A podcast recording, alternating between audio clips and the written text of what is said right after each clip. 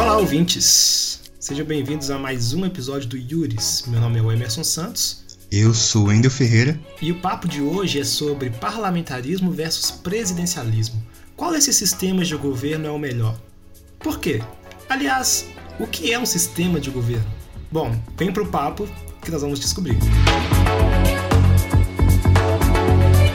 Antes da gente continuar com o nosso episódio, eu gostaria de convidar vocês, mais uma vez, eu sei que eu faço isso toda semana, a seguir a gente no Instagram e no Twitter. Agora a gente está começando a ficar mais ativo no Twitter também. E o nosso arroba nas duas redes é o mesmo. É só vocês escreverem arroba YurisPod. Lembrando que o nosso Yuris se escreve com V no lugar do U. YurisPod. Ivrispod, por assim dizer. É isso, galera. Nos apoiem, nos ajudem lá, nos deem biscoito. É de graça.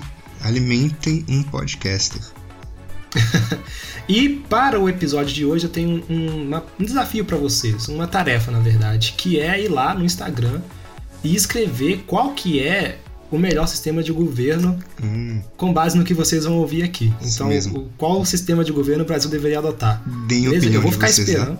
É, acho que vocês já, já notaram que o Juninho não está aqui hoje. Na verdade, talvez vocês nem sentiram falta, né? Mas só dando uma informação assim. que isso, cara. que isso, cara. Isso assim. Indispensável. P-word. é, o Juninho está muito atarefado hoje com os novos trabalhos aí.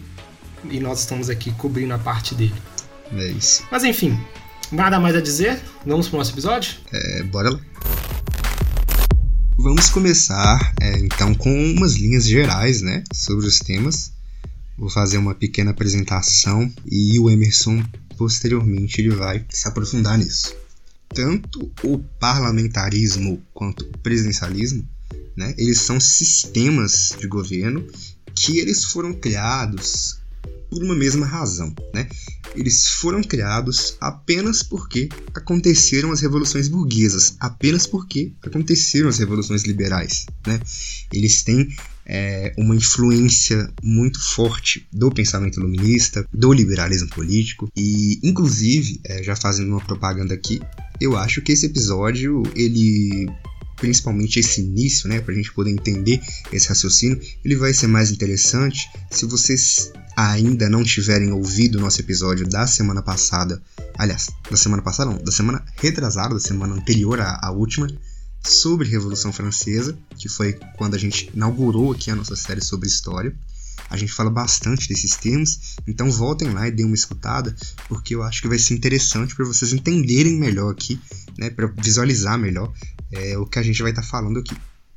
Mas enfim, tanto o parlamentarismo quanto o presidencialismo, eles foram instituídos como é, sistemas de governo pelas revoluções do final do século XVIII. Revolução americana e Revolução é, Inglesa.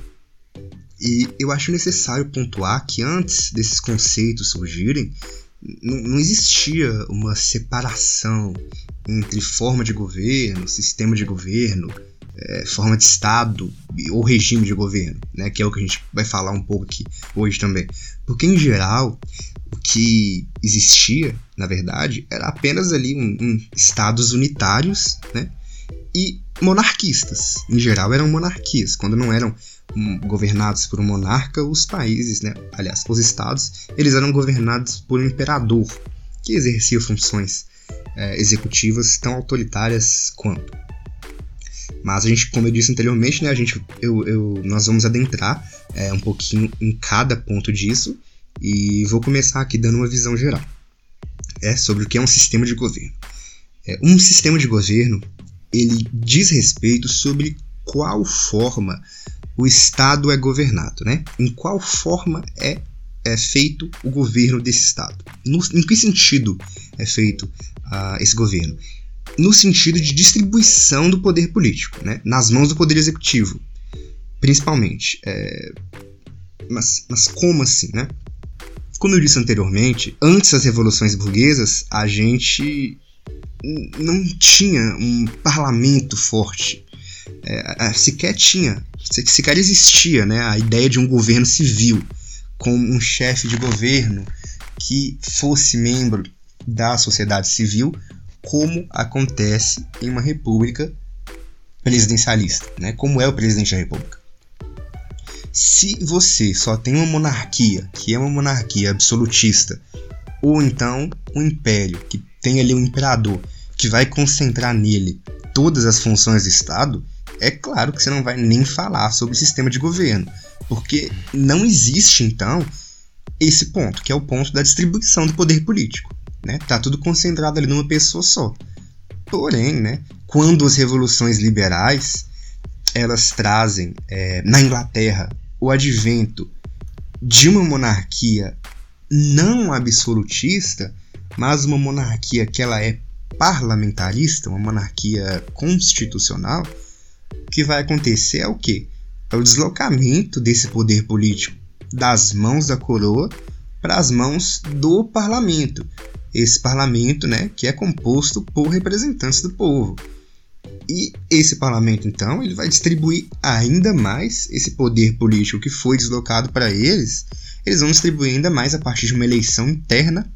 Eles vão delegar essas funções para um, uh, um outro escolhido, né, um outro ungido ali, que vai ser o chefe do poder executivo. Ou seja, isso é feito de uma forma indireta. É, mas em contrapartida, o presidencialismo ele tem o mesmo pano de fundo, ele, ele tem essa mesma intenção, né, que é uma intenção uh, de distribuição do poder político, e por isso ele também é um sistema de governo, né, óbvio, tem essa semelhança com o parlamentarismo, porém de uma forma diferente, né, porque no presidencialismo é o próprio povo que vai uh, de uma forma direta, escolher esse indivíduo delegado aí que vai estar tá exercendo é, as funções executivas, né, que é o presidente da República. Porém, antes da gente adentrar, na verdade, do Emerson adentrar um pouco mais profundamente na distinção, né, e a gente discutir um pouco sobre, sobre sistemas de governo, é, é necessário explicar, né, deixar explícito a diferença entre alguns conceitos que podem confundir uh, bastante quando você pega para estudar teorias do Estado, mas que de certa forma eles são conceitos indissociáveis uns dos outros, né? Que são conceitos de uh, sistemas de governo, forma de governo, forma de Estado e regime de governo. Bom, é, um a um, né? Vamos desmembrar eles sistemas de governo, como uh, já foi citado por mim anteriormente, ele vai tratar da distribuição do poder político. É, então, nesse sentido, a gente tem quatro formas né, principais de sistemas de governo, que são o parlamentarismo, o presidencialismo, né, os dois citados aqui, e também temos o semi-parlamentarismo e o semi-presidencialismo. É, no presidencialismo, o chefe de governo ele é eleito pelo povo diretamente e, obviamente, exemplos exemplos de, é, de, de estados que adotam uh, esse sistema de governo são Brasil, em tese, porque a gente vai discutir isso aqui, o funcionamento, né, bem em tese mesmo, é, não só em tese, formalmente também. Materialmente, pode ser que sim, né? apesar, apesar de ter bastante controvérsias. Mas assim, não levem isso para a vida, isso é uma discussão teórica. O Brasil é presidencialista, a gente está aqui apenas fazendo uma crítica. Mas enfim, isso é Brasil e, claro, né, Estados Unidos. Estados Unidos inventou o, o presidencialismo. É, agora, no parlamentarismo, o delegado para exercer as funções executivas, ele não é eleito diretamente pelo povo, ele é eleito pelo parlamento. Né? E aí os exemplos mais clássicos são, óbvio que o Reino Unido e uh, também a Suécia. Aí nós temos, né, que eu citei aqui, também o semipresidencialismo e o semiparlamentarismo. Enquanto no semipresidencialismo uh, o poder executivo ele é exercido sim por alguém delegado e, e, eleito diretamente pelo povo, porém esse poder ele, ele é repartido, ele é dividido entre um presidente e um primeiro-ministro. Então as funções executivas elas serão mais balanceadas. E a diferença entre o semipresidencialismo e o semiparlamentarismo, apesar de parecerem ser bem é, parecerem ser bem idênticos, né, na prática e, e, na teoria, a diferença substancial nos dois vai estar justamente nessa forma de eleição, né, desses indivíduos. Porque no presidencialismo, a gente no, no semipresidencialismo, a gente vai ter é, a primazia da eleição direta enquanto no parlamentarismo a gente vai ter a primazia de uma eleição indireta que é realizada ali pelo parlamento. E exemplos de países que são semipresidencialistas são Portugal e França.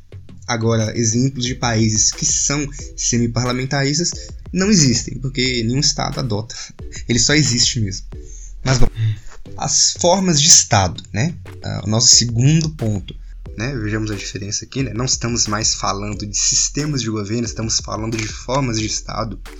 Elas dizem respeito à constituição do Estado, né? Mas calma, não sobre a Constituição, Constituição norma suprema, mas sim sobre a Constituição formulação desse Estado é, em relação à sua forma, né? Um Estado ele pode se apresentar de duas maneiras. Ele pode ser um Estado federado ou ele pode ser um Estado unitário.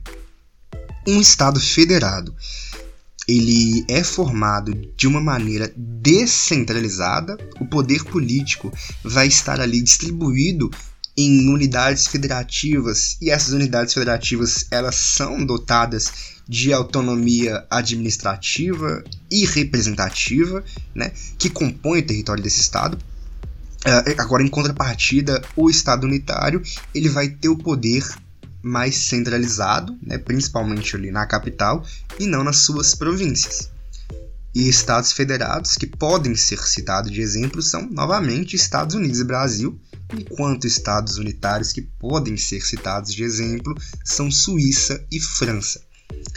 É, nós temos também uma terceira né, classificação que é sobre formas de governo. Né? É, essa classificação ela também é bem simples e ela trata-se da forma, né, de que forma o governo no o governo do estado é exercido. E aí nós temos duas formas de governo principais, que são a república ou a monarquia onde na república, né, a res pública, a coisa pública, ela vai ser governada pelo governo civil, enquanto na monarquia pelo monarca.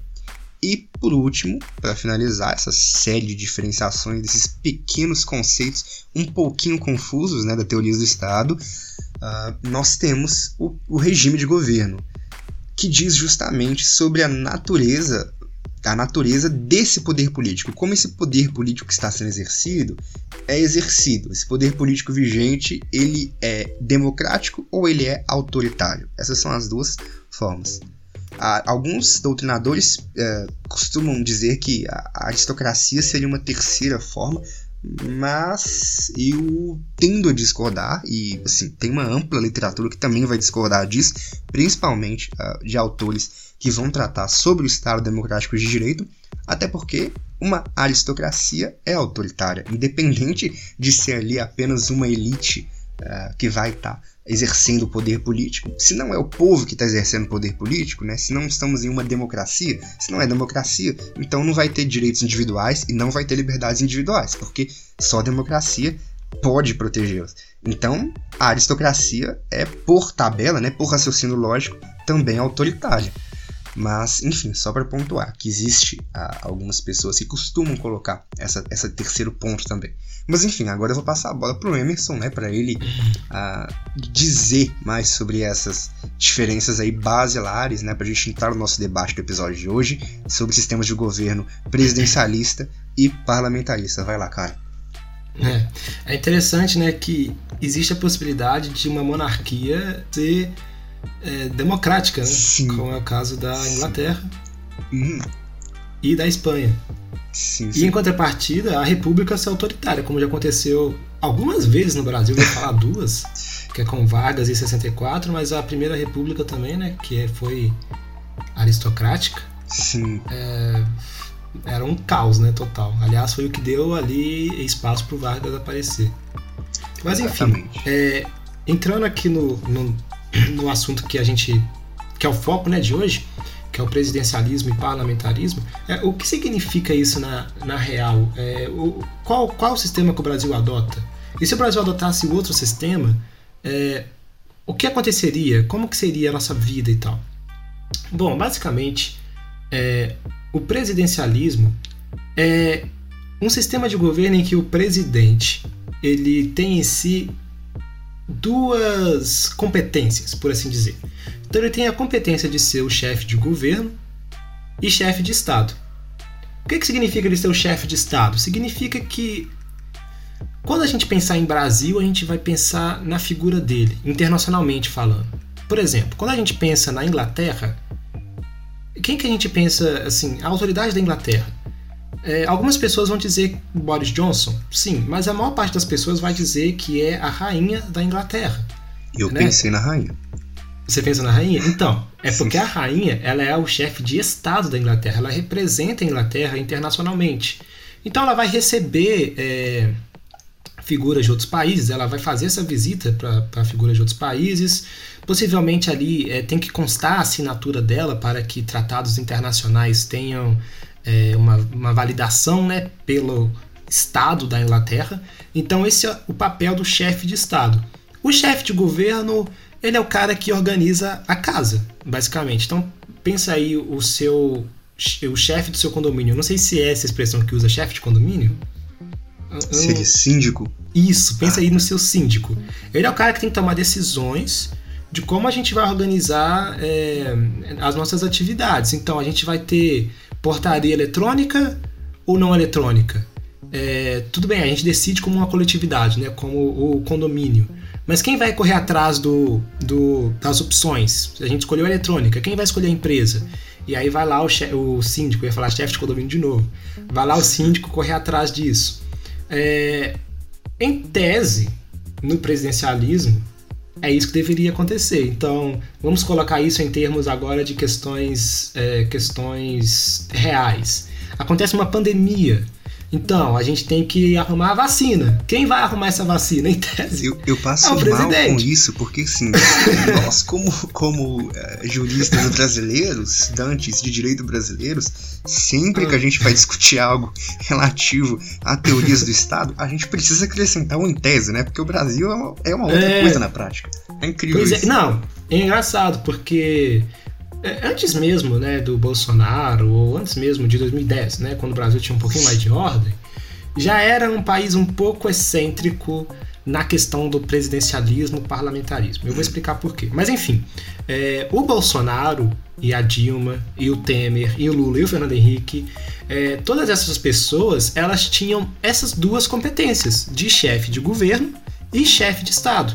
Eles representavam o Brasil internacionalmente e eles organizavam a casa aqui dentro.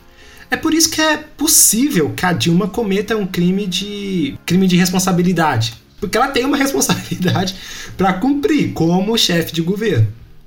Então, eu não vou entrar aqui é, no mérito né, do, do, que aconteceu e tal, é, mas, enfim, é, é para todo presidente existe essa possibilidade né, dele faltar ali com a responsabilidade dele. Sublinha é, fazer. Perdão? Sublinha isso aí. Como assim sublinha? Ah, não, porque para todo presidente tem essa responsabilidade, porque assim, isso é uma coisa muito importante para o momento. Ah, sim, não, é, pois é, todo presidente tem ali é, é, é a competência de, de organizar o Brasil, é, no caso. Mas então, é, nós adotamos o presidencialismo. Já foi diferente? Já, já foi diferente, mas não enquanto o Brasil foi república. O Brasil é república desde 1889. Eu tô falando besteira? Não. 88 foi a abolição da escravatura. Tá certinho. 89 entrou a república. Desde que o Brasil se constituiu como uma república, o Brasil adota o presidencialismo. Anteriormente, a gente tinha o Dom Pedro I e o Dom Pedro II, que obviamente, não preciso dizer, que não eram presidentes, eram imperadores. Mas enfim, então o Brasil sempre foi presidencialista, desde que adotou a República. Então a gente sempre conta a história da República do Brasil, observa bem, pelos presidentes. Então sempre aparece aquela pergunta: quem foi o primeiro presidente do Brasil? É, Vargas foi presidente do Brasil de 1930 a 1945.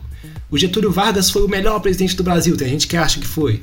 É, Lux. é, o Brasil teve tantos presidentes impeachmentados. Presidente, presidente, presidente. A história da República do Brasil é sempre contada pelo presidente, porque o presidente na República Brasileira, de fato, é a figura central nesse jogo. Poderia não ser. Como poderia não ser? Vamos lá. Em alguns países, em alguns países não. Segundo o Sérgio Abranches, a maioria dos países democráticos no mundo, é, os países de importância. Então pega aí França, Alemanha, Inglaterra, é, Estados Unidos, Brasil, Argentina, Uruguai. Os países de maior importância é, no mundo, né, as democracias de maior importância, a maioria delas não é presidencialista. A maioria delas é parlamentarista. Os países que adotaram o presidencialismo são Estados Unidos, Brasil, Argentina e é mais fácil pensar em um presidencialismo que deu certo quando a gente fala dos Estados Unidos, e ainda assim isso é discutível. Então, é, parece que a, a tendência do mundo democrático é a adoção do parlamentarismo. E tá, o que, que diferencia o parlamentarismo do presidencialismo? Em alguns, alguns estados que se configuram como parlamentaristas, como é o caso da Inglaterra, como é o caso da França, como é o caso da Alemanha, como é o caso da Polônia. No parlamentarismo, o presidente não vai ser a figura central do jogo. Em alguns estados parlamentaristas até existe presidente. Então tá, o, o caso clássico de parlamentarismo, eu acho que o, o, mais óbvio que vem na cabeça de todo mundo é a Inglaterra. Pelo menos para minha cabeça, sempre que falava de parlamentarismo, o primeiro exemplo era sempre a Inglaterra. É, mas existem outros, tem a Alemanha, tem a França, tem a Polônia, tem a Itália, tem a Espanha, tem. Eu não vou falar Portugal, porque o Wendel falou que Portugal é semi-parlamentarismo. Semi-presidencialismo. Semi-presidencialismo. Mas enfim, alguns desses países, como é o caso da Polônia ou o caso da Alemanha, até existe o presidente. Mas ele não é nem. ele não chega a ser a figura central do jogo, porque ele vai ter a figura de chefe de Estado apenas. Então, essas questões, como o exemplo que eu trouxe para cá, quem é que vai deliberar aí sobre como que vai funcionar a distribuição de vacinas dentro desse país? Não vai ser o presidente. Então, é, se eu perguntar para vocês quem é o presidente da Alemanha, eu duvido até que a maioria vai saber. É, o presidente da Alemanha é o Frank Walter Steinmeier, nem sei falar o nome dele. Mas, ultimamente, aí nos últimos dois anos, a gente fala muito de quem? Da Angela Merkel, que é a chanceler da Alemanha. O chanceler da Alemanha é como se fosse um primeiro-ministro. Então a Inglaterra tem um primeiro-ministro, a Alemanha tem o chanceler, figuras diferentes, né? Chanceler, primeiro-ministro, não como figuras que são chefes de Estado, como figuras que são chefes de governo.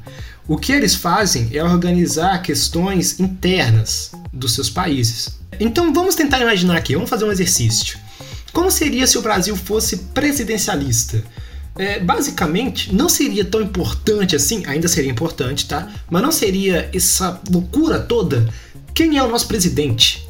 Tá? Eu acho que uma das consequências assim mais é, palpáveis que nós teríamos seria um, não sei se arrefecimento é a palavra a palavra correta, mas seria assim deixar de ser tão quente essa divisão essa loucura da sociedade de quem é o nosso presidente.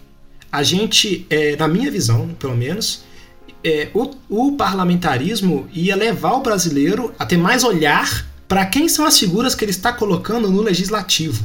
Porque no parlamentarismo, quem decide quem vai ser o chefe de governo, quem vai ser o primeiro-ministro, quem vai ser o. Bom, não sei. Decide aí o seu nome de chefe de governo. Pode ser, como eu disse, no caso da Inglaterra é o primeiro-ministro. Uh, enfim, esse papel de chefe de governo é decidido pela maioria do parlamento. Então, você quer saber quem vai organizar a casa no Brasil? A gente ia ter que olhar quem são as pessoas que estão decidindo isso, que são os parlamentares. Então, a gente ia ter um pouco mais de dedicação, eu acredito, para votar nessas pessoas. E o presidente ele ia ser uma figura quase é possivelmente até em alguns, em alguns estados parlamentaristas, figurativa. Olha a rainha da Inglaterra. Então, ia ser basicamente assim.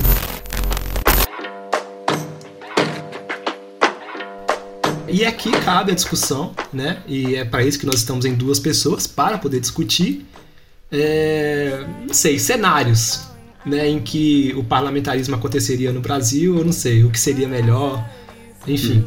Então, eu acho que a gente vai discutir, a gente vai discutir, a gente vai debater, mas a gente não vai discordar, porque eu realmente estou 100% de acordo uh, em que o parlamentarismo, bom, não vou dizer que ele seria a solução para todos os nossos problemas, isso seria pretensioso demais, mas eu acho que assim, resolveria muitos deles.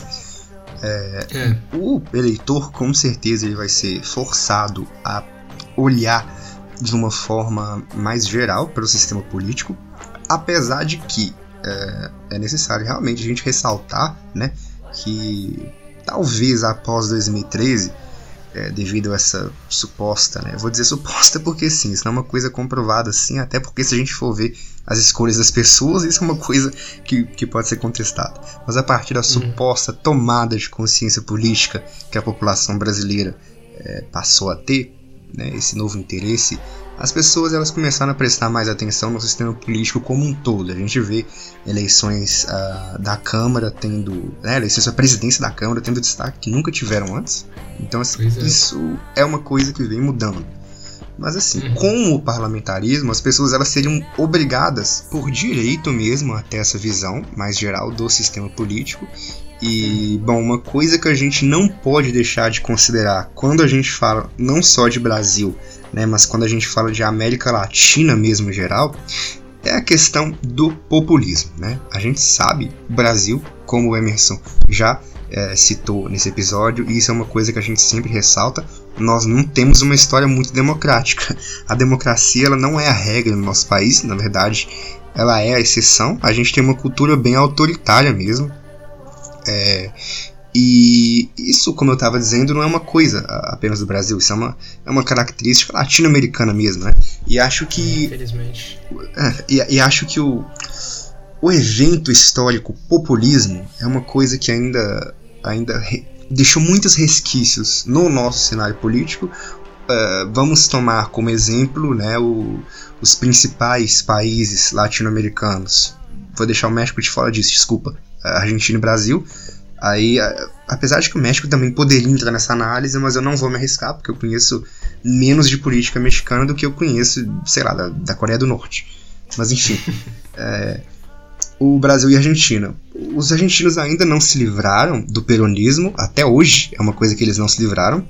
E os brasileiros, aqui a gente pode falar sem medo com mais propriedade, uh, acredito que principalmente depois de Vargas se acentuou, né, Vargas que tem toda essa figura histórica como o pai dos pobres, como o pai dos direitos trabalhistas, o pai da indústria, o pai da CLT, ele, ele é essa figura paternalista na história brasileira. Também. Ele é o pai do populismo também. É, exatamente. e aí isso, isso deixa resquícios uh, no poder executivo que ainda permanecem. A gente ainda tem uma noção né, de um voto em eleições presidencialistas que vai buscar por um salvador da pátria, vai buscar por aquela pessoa que vai resolver os problemas todos daquele momento. E aí, uh, sempre dá errado, porque não existe o salvador da pátria. Aliás, eu acho que as aulas de história, elas, não sei, em algumas escolas, pelo menos as que eu estudei, elas contribuem um pouco negativamente nesse sentido, porque é, sempre surge ali, quando a gente está estudando Vargas, nossa, é, olha as coisas que o Vargas fez, olha as coisas que o Juscelino fez. Sim, e, não, e não necessariamente, não necessariamente, as coisas que aconteceram nessas épocas foram iniciativa dessas pessoas. Uhum. Eles somente eram os presidentes na época. Então, por exemplo, é, o, o, voto das mulheres, ou até mesmo a justiça eleitoral, eu duvido, eu duvido que existisse justiça eleitoral se dependesse do Vargas apenas. Né? Ótimo, Porque é o cara que, que acabou fundando o Estado Novo. Mas a gente acaba associando o fato de ju existir justiça Ótimo eleitoral. Ponto, realmente que aliás não existe nos Estados Unidos, né? É uma, é uma, é uma eu, invenção eu ótima brasileira. Pra pensar nisso, mas realmente é um ótimo ponto e faz até me pensar em outras coisas. Por exemplo, porque a gente, as pessoas, né, sempre costumam Então, mas deixa relembrar... só, deixa eu só, deixa eu só concluir. Claro, claro. É que a gente acaba, a, a, gente acaba na história do Brasil sempre associando, tá, aconteceu alguma coisa de bom nesse ano. Quem era o presidente? Então, mérito para esse presidente, era um bom presidente. Uhum. E não é assim que funciona. É porque a gente está acostumado a olhar o presidente como uma figura é, extremamente importante e que tem o papel de, de salvar, é, ou paternalista ou heróica, né? Uhum. O cara tá ali para salvar a gente. E quando ele não salva, ele é o demônio. Né? Tem, tem isso, tem esse contraponto também. Com certeza. É. Ah, o, o, Temer, o Temer era, era pintado como Voldemort, né? Por, o, o, que né? eu tava comentando é que nesse ponto que você abordou, ele é muito interessante, porque a gente, em geral, tem o costume né, de falar sobre o, o, voto feminino, e quando a gente vai falar sobre esse voto feminino uh, em países, por exemplo, europeus, as pessoas sempre ressaltam o movimento sufragista. Porém, uhum. uh, quando a gente pensa no Brasil, a gente sempre atribui isso apenas ao Vargas. Ah, o Vargas concedeu Sim. o voto feminino. Tá, mas será que não é, teve ali mulheres que lutaram por esse direito? É, então, do nada. É, do, tipo, do, do nada, nada o, o, o cara que era simpático do fascismo, né? Pois é. Quase colocou o Brasil do lado errado da guerra. Ele... Ah, sabe, eu vou dar uma volta aqui para as mulheres. Ele, Como ele se teve, fosse né, assim. os interesses dele políticos por trás, mas assim, com certeza existia ali uma pressão é, intelectual, sim. ativista, etc. Mas enfim, é, voltando. É uma coisa que uma coisa aqui que a gente pode colocar também é, é tá para não falar do Vargas, vamos olhar para hoje. É, o auxílio emergencial. Uhum. É, o, o Bolsonaro sempre vai ter o mérito do auxílio emergencial, apesar de que para nós que vivemos e prestamos atenção, a gente sabe que se dependesse dele isso não iria existir. Sim. Mas para a história vai ficar o nome do Bolsonaro como o cara que, que decretou o auxílio emergencial. Porque ele é o presidente da época. Basicamente por isso. E esse que e... é o problema de quando a gente fala de é. presidencialismo no Brasil. É. Então vamos falar aqui então, é, qual, comparando os dois sistemas, né, parlamentarismo e presidencialismo. Os Estados Unidos são um país presidencialista, aliás, são os inventores disso. E, poxa, como que é a vida nos Estados Unidos? Ela, é, eu acho que esse é o medidor sempre, né? Como que é a vida nos Estados Unidos, como é a vida no Brasil. Então, tendo, sendo a vida boa nos Estados Unidos, a gente tende a falar que o sistema de governo lá deu certo. Uhum. Tá, mas vamos lá.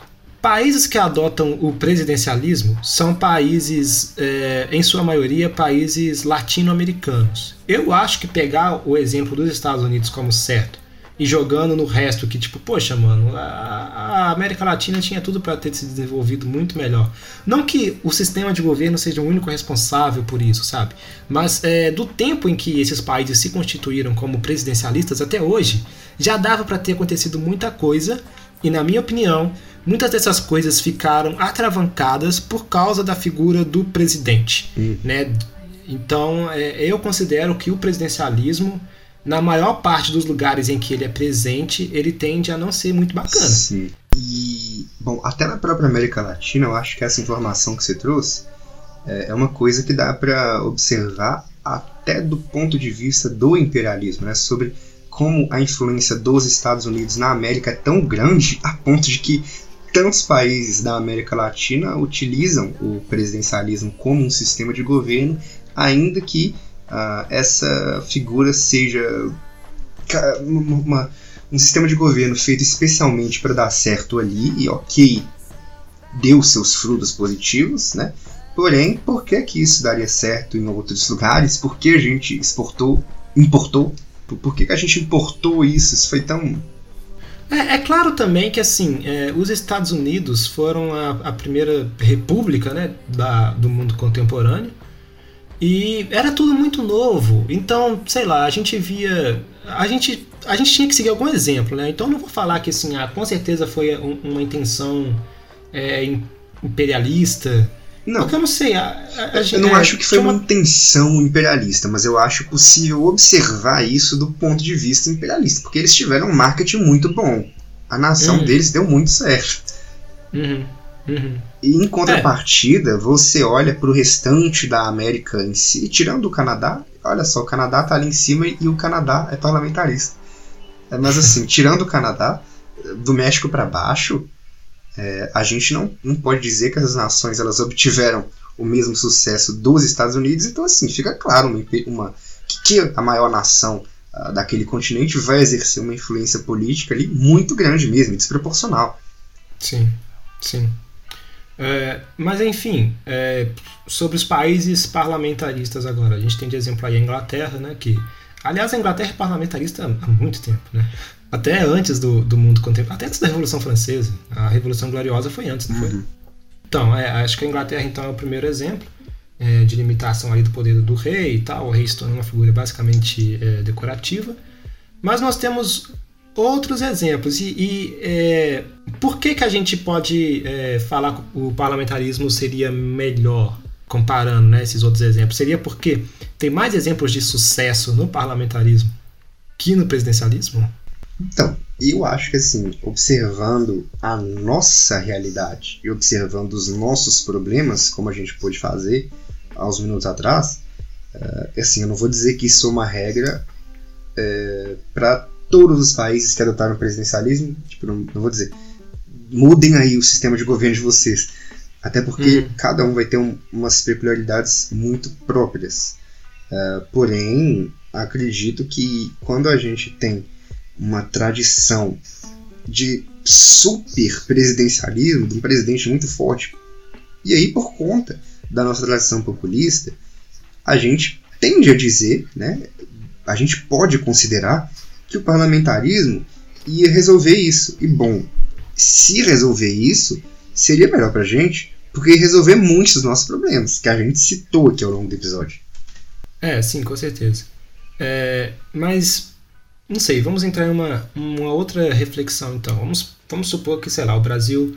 Uh, 2022 vai ser parlamentarismo. Então, é, basicamente, o que aconteceria? A gente continuaria voltando para presidente, é, só que o presidente ia ser a figura de, de Estado, né? Como, como, como eu disse anteriormente. Então ia ter essas eleições, é, mas a gente também ia ter que ficar mais atento às eleições é, para deputados e senadores, porque de lá que ia sair o, o governante de fato, né? o primeiro-ministro do Brasil.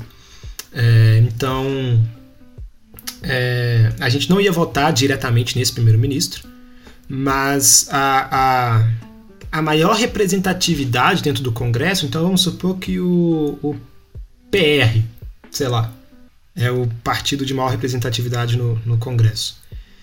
Ele ia ter é, a prerrogativa ali de deliberar quem ia ser o primeiro-ministro. Ou vamos supor que existe uma coalizão ali entre PR e PV. Eu estou inventando umas siglas aqui que eu nem sei o que, que significa. Mas eles que iam ter essa prerrogativa. Então a gente ia ter que ficar mais atento em quem a gente está colocando lá. É, e é por isso que aí eu tenho uma. Não sei se ressalva é a palavra correta, mas uma preocupação em relação ao parlamentarismo, porque acontece uma coisa que não tem como negar, é óbvia, que é a gente vai ter menos controle sobre quem está entrando ali para ser o presidente. Uma das coisas que eu sempre. O presidente não, desculpa, o governante de fato. Uma das coisas que eu sempre critiquei no sistema eleitoral dos Estados Unidos era era a questão de que a escolha não era direta. Eles escolhem os delegados e os delegados vão escolher o presidente. Isso é uma coisa que eu sempre critiquei. Então eu não posso fingir que não existe esse, entre aspas, aqui, problema, tá? Porque eu não vou dizer que é um problema, o Wendel tá aqui para me corrigir se eu falar besteira. Mas isso é uma questão, né? Acho que essa é uma boa palavra, uma questão que aparece no parlamentarismo Sim. e na sociedade brasileira, Wendel. É, eu acho que, sei lá, talvez em 10 anos isso a gente aprendesse a lidar, mas eu acho que num primeiro momento ia ter muita gente falando: ah lá, também ó, foi mudar o sistema, o que, que aconteceu? É Eduardo óbvio que tá dando errado. Cunha virou primeiro-ministro. é, entendeu? Uma coisa dessa acontece. Aí, tipo, é óbvio é óbvio que vai ter críticas, né? Óbvio. E óbvio, óbvio que isso aconteceria, até porque ele já foi presidente da Câmara. Então, assim, isso é uma possibilidade concreta que a gente está analisando. Isso, até porque a gente ia ter que começar a ter cuidado com quem a gente está colocando na câmera. Hum. Até a gente ter essa noção, eu não sei quanto tempo ia transcorrer. Sim, então, é, não sei. Então, como que você imagina isso no Brasil? 2022, parlamentarismo. Olha, é, se fosse hoje mesmo, em 2021, não em 2022, vamos trazer para agora mesmo, vamos pensar. A gente teria ali o Arthur Lira como presidente da Câmara, então, teoricamente, é, se a gente fosse pensar em alguém que fosse unir ali o Congresso, é, a Câmara, na verdade, em torno dele, seria essa pessoa. Né? Ele, teoricamente, formaria ali uma maioria é, entre os partidos e montaria o gabinete dele como primeiro-ministro. Então, assim, não é também como se o parlamentarismo não fosse apresentar os seus defeitos. A gente sabe que ele vai apresentar. Um que você, que você citou é essa questão da representatividade, porque o voto ele vai passar a ser um voto indireto, a gente vai estar ligando para alguém, porém uh, acredito que os benefícios eles ainda se sobressaem. É, então, você mencionou aí o Arthur Lira, mencionou o Eduardo Cunha, que foi um presidente da Câmara dos Deputados. Só que entra uma questão aí também. É, o Brasil ele adota o, o, o sistema do é, bicameralismo, não sei se essa é a palavra correta, é, mas o Brasil tem, é, tem duas câmaras, que é a Câmara dos Deputados e o Senado. O presidente da, da do Congresso é o presidente do Senado no Brasil. Então, será que a gente colocaria. É claro que, tipo assim, é, para a gente adotar o parlamentarismo, a gente ia ter que rever a Constituição em muita coisa. Sim. Né? é, é, mas será aí que. Aí a gente teria que fazer a nossa decisão se quem vai fazer. É, quem, ah. quem vai, é, constitucionalmente, a gente teria que organizar isso, né? Se quem vai exercer esse papel uh, de estar tá fazendo ali uh, a eleição direta para o primeiro-ministro vai ser a Câmara Baixa ou a Câmara Alta, né? A gente teria o Senado como Câmara Alta.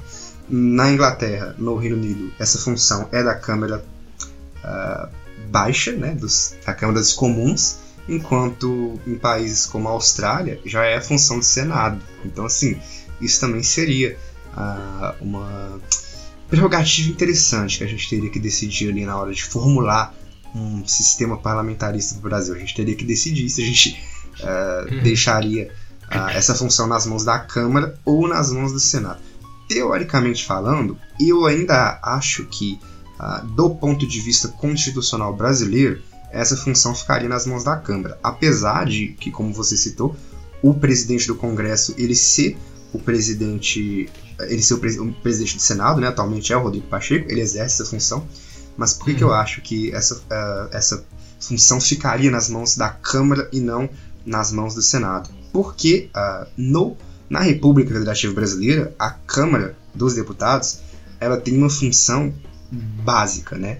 E aí eu vou ficar com esse argumento por questão de legitimidade popular mesmo.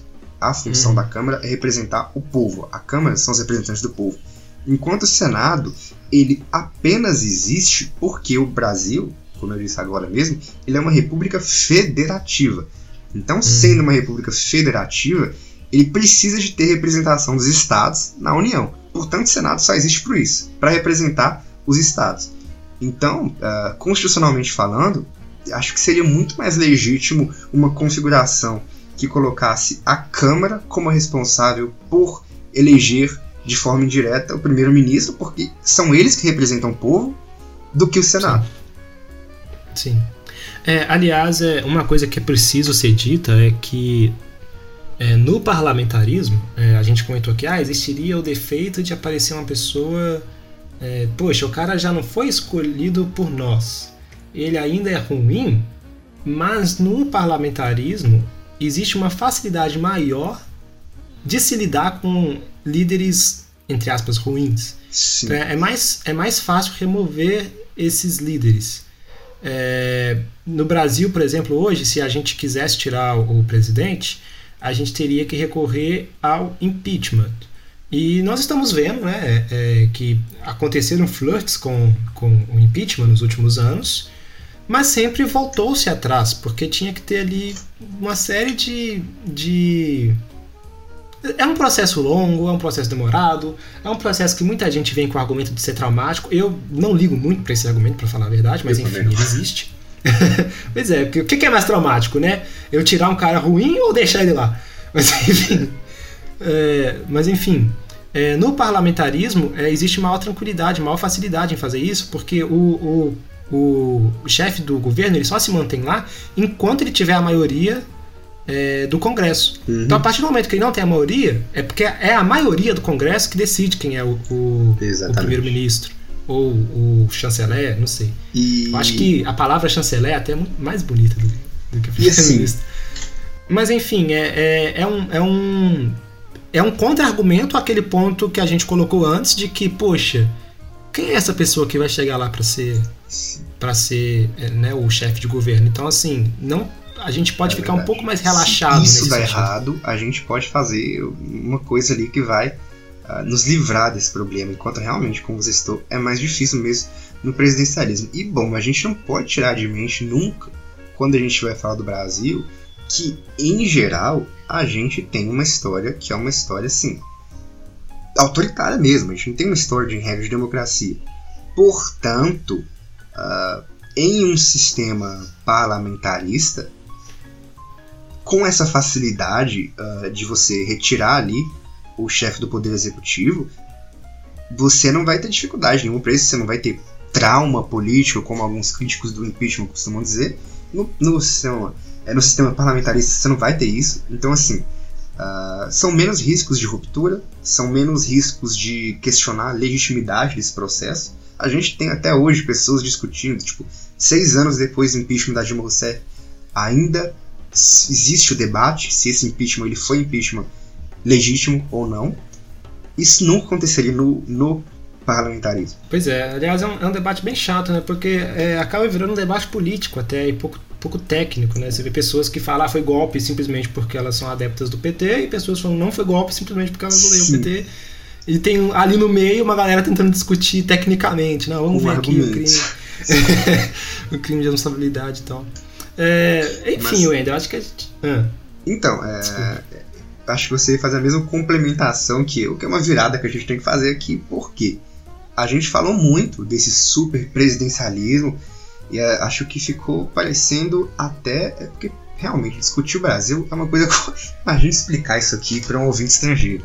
Discutir o Brasil é sempre uma coisa que a gente tem que ir, a gente tem que falar, mas depois a gente tem que voltar atrás. Porque a gente falou algumas coisas aqui, a gente falou de populismo, de tradição autoritária, é, a gente falou de como o presidencialismo ele tem esse histórico ruim, pelo menos na nova república, no Brasil, porém, a gente também precisa ressaltar que o presidente ele não é um bicho papão, né, que tá ali mandando em tudo e concentrando todas as funções, principalmente quando a gente traz para discussão a questão do presidencialismo de coalizão. Sim, sim. É, aliás, o, o, presidencialismo de coalizão é um fenômeno brasileiro, né? Uhum. É, preciso dizer. É, aliás, é aquele autor que eu tinha mencionado anteriormente que cunhou esse termo. O Sérgio Abranches. Sérgio Abranches. Que, o que, que é o presidencialismo de coalizão? Na visão do, do Sérgio Abranches, é um fenômeno brasileiro que existe por causa de características específicas brasileiras. Então, por exemplo, é, o Brasil, o regime eleitoral dele é proporcional. Né? Então, como explicar o, o, o regime eleitoral proporcional? A gente vota no deputado eu vou, eu vou, explicar de uma forma bem, bem é, talvez bem leiga, assim, que é, a gente vota no deputado e ele traz uma galera com ele. Porque quando a gente vota no partido, é, esse partido ele ganha como se fosse créditos para trazer mais deputados. Isso. Que é o que a gente chama de coeficiente eleitoral. Então, quanto mais votos aquele partido tem, por exemplo, vamos supor que o Eduardo Bolsonaro do PSL, eu não sei se nem se ele é do PSL. Mas enfim, vamos supor. Vamos supor que ele ganhou um milhão de votos e, sei lá, o resto da galera teve uma média ali de 100 mil votos. Como ele ganhou muito voto, o, o partido dele tem um coeficiente eleitoral muito grande, ele vai trazer ali mais umas pessoas para ser deputados também do PSL. Não é ele que escolhe, né? É, mas enfim, é, por exemplo, o segundo mais votado lá do PSL também vai vir para ser deputado tal. É, é, assim que funciona. Eu não sei se eu expliquei mal ainda. Não, eu acho que ficou, não entendi. Os partidos é. ganham as cadeiras do Congresso nas eleições. E aí tem a lista dos mais votados dos partidos e os mais votados dos partidos que são os eleitos. Isso. E além do regime proporcional, o bicameralismo, que é nós temos a Câmara dos Deputados e nós temos o Senado, nós somos presidencialistas. E essa combinação de sistema proporcional, bicameral e presidencialista é um fenômeno brasileiro. Existe é, representação proporcional e bicameral no resto do mundo? Existe. Mas aí ela vem acompanhada em geral do parlamentarismo. Enfim, às vezes quando é presidencialismo, aí não é bicameral. Ou às vezes quando é presidencialismo, aí não vai ser proporcional, vai ser majoritário é, distrital.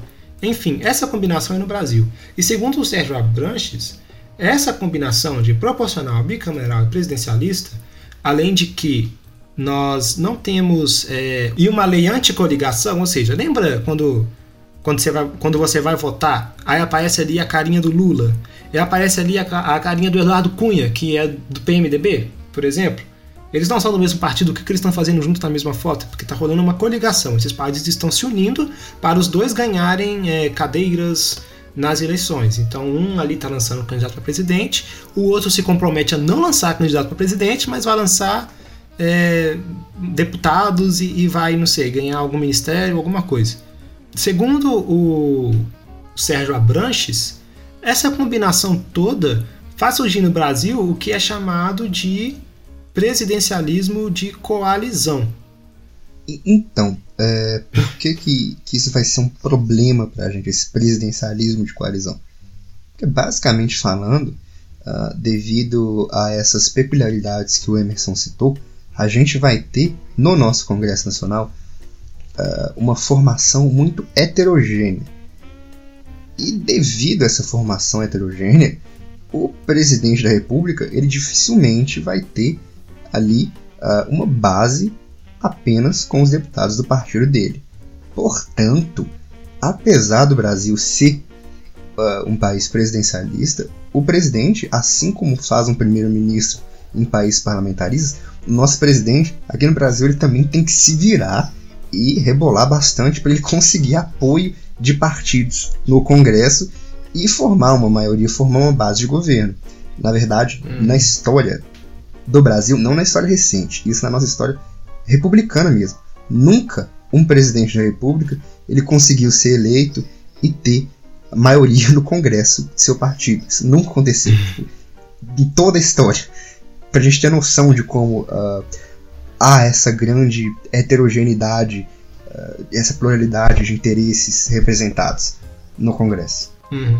O Sérgio Abranches, no livro dele, que é Presidencialismo de Coalizão, o Dilema Institucional Brasileiro, ele vem mencionar também que é, se o Brasil fosse, fosse é, parlamentarista, né, e é um fenômeno que acontece nos, nos países parlamentaristas, é, a, o alinhamento dos partidos ia ser mais definido. Então, ainda estava mencionando aqui que o presidente ele tem que rebolar muito para conseguir maioria no, no parlamento. E aí vem aquela coisa de vender cargo, é, de oferecer não sei o que, de oferecer vantagem. Ah, é, se você votar assim, eu te dou esse ministério e tal. Isso no parlamentarismo é uma coisa que não tem sentido. Porque é, se no presidencialismo o presidente ele tem que lutar para conseguir é, a, é, maioria no Congresso, no parlamentarismo o presidente não existe sem a maioria do Congresso. Então é, é diferente. É, olha só, o presidente não vai tentar conseguir maioria do Congresso o presidente vai vir pela maioria do Congresso. É, eu, eu, isso ficou muito, isso ficou claro ainda, ficou meio confuso. Então essa dinâmica a qual nós estamos acostumados, ela perde o sentido no parlamentarismo e fica mais claro é, o que cada partido defende. Opa, errei e tem que consertar. Eu não sei se vocês notaram, mas eu falei que o presidente se origina do Congresso no parlamentarismo. Isso não é verdade. No parlamentarismo, o presidente continua se originando por voto popular, ele só não vai ter esse poder que ele tem aqui no Brasil hoje. O que eu quis dizer, e eu troquei as palavras, é que no parlamentarismo, o primeiro-ministro, ou seja, o chefe de governo, que hoje, no caso do Brasil, é o presidente, mas no parlamentarismo, seria o primeiro-ministro ou chanceler, enfim, esse sim se origina do Congresso.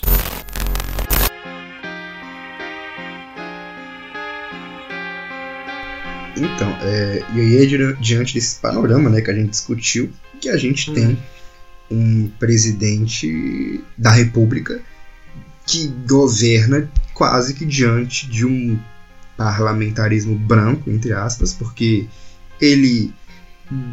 Eu não gosto muito de falar isso, porque o atual presidente ele assumiu uma retórica de certo modo uh, sob determinadas análises e em alguns pontos realmente é isso que acontece. O presidente, em alguns momentos, ele tem que ceder ao Congresso. Eu acho que você, o que você pode falar é que é o seguinte: é, o presidente atual não é o primeiro presidente da República. Então, assim, é, não, não, é, não existe um complô contra ele, sabe? Então, certas coisas que acontecem co contra ele são consequências das ações dele. São, é. então, Mas, assim, ainda então, assim, é, vou manter a cautela com a fala, porque assim, tá. eu, eu já vi como eh, essas pessoas elas são bem ardilosas mesmo em recortar pedaços de falas. Assim, não, não que eu tenha alguma importância para alguém fazer isso com uma fala minha, ah, vamos lá recortar a fala do Endo Ferreira. Mas assim, já vi eles recortarem bastante falas e usarem assim de uma forma uh, que, que não era a intenção original ali do, do, do interlocutor. Mas enfim. É, o presidente cria o, o presidente cria o caos do qual ele se queixa. Ponto. Essa essas vão ser as aspas desse episódio. Pode colocar, inclusive, na descrição. Mas.